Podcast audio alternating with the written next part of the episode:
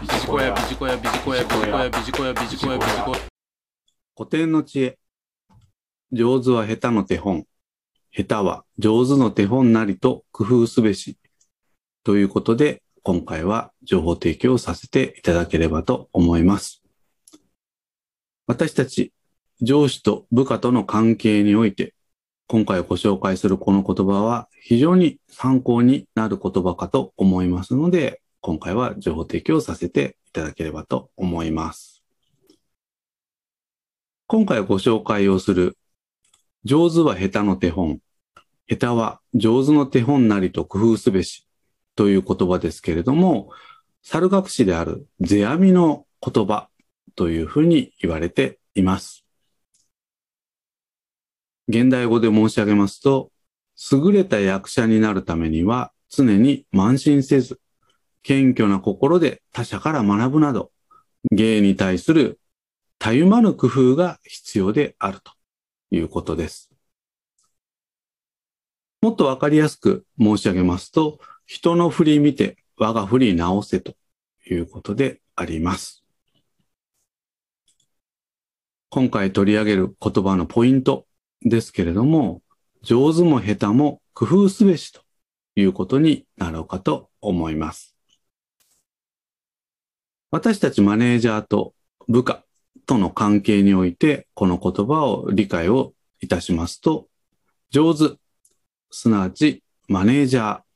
は部下の良いところを評価しましょう。具体的に良いところを指摘をしてあげましょう。ということです。一方、下手。イコール部下ですけれども、上司の良いところを学び、自分の行動に取り入れてみるということです。すなわち、上手と下手、マネージャーと部下、両方の切磋琢磨が組織力を強化をしていくというふうに捉えていただいてよろしいかと思います。何よりも今の時代、役職の上下に関わらず、お互いを尊重する精神が基本になってこようかと思います。役職、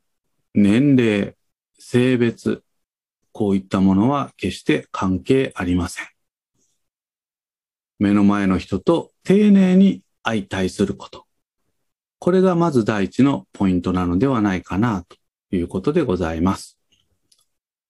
そして、目の前の相手を尊重しているかどうかというのは、私たちの日々の言動で伝わってしまっているところであります。何よりも日頃からの心がけ、これが大切なポイントになってくるのではないでしょうか。繰り返しになりますけれども、マネージャーと部下との関係において、日々、切磋琢磨すること、これが組織力を強化をしていきます。以上、古典の知恵、上手は下手の手本、下手は上手の手本なりと工夫すべし、